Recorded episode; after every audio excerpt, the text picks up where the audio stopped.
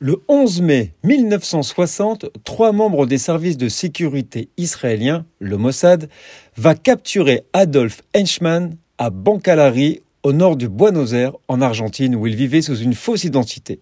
Il se cachait depuis 1950.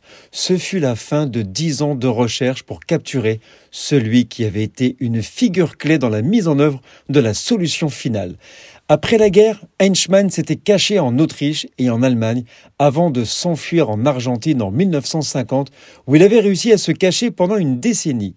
Le Mossad a finalement réussi à le localiser et à organiser son enlèvement.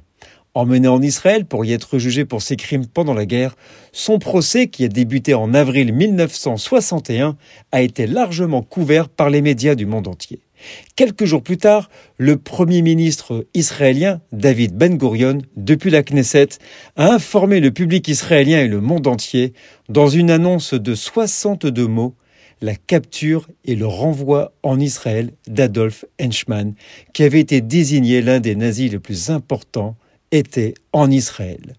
Il sera jugé pour sa part dans la solution finale du problème juif un tribunal israélien à Jérusalem condamna Hedgeman sur plusieurs chefs d'accusation, notamment pour crimes contre le peuple juif. Il fut condamné à mort et exécuté. C'est la seule fois qu'Israël appliqua la peine de mort. Nous sommes le 11 mai.